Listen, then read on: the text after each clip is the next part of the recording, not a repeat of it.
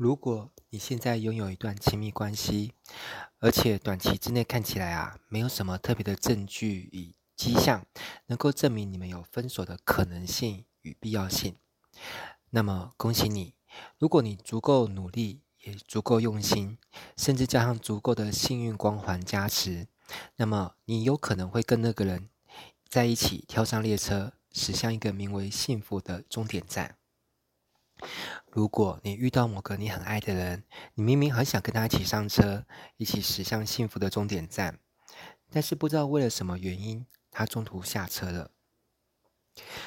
如果你发生了这样的事情，请相信我，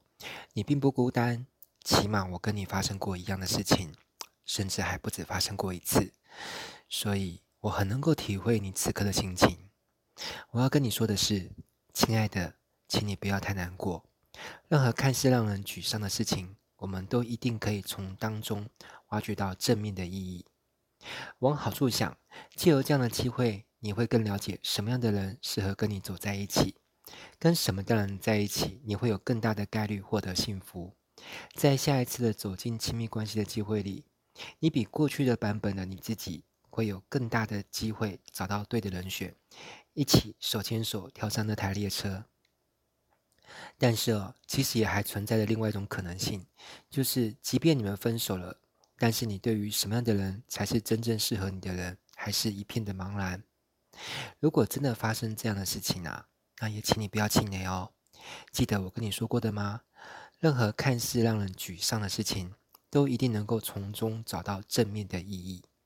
虽然你可能依然不知道什么是你想要的，但如今的你应该能够比之前的你。更能够知道，也更能够明白什么是你不想要的。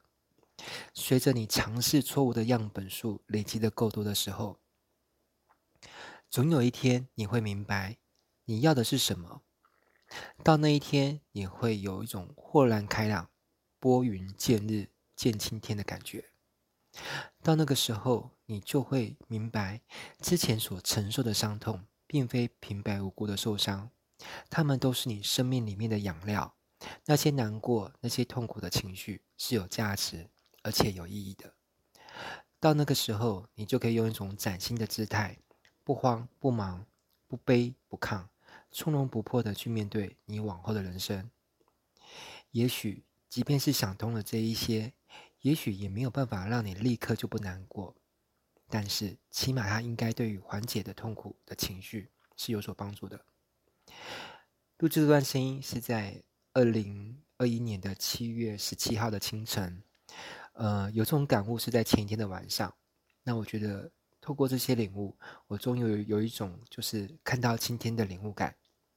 所以呢，写下这篇文章，也录这段音频分享给你，希望对你有帮助哦。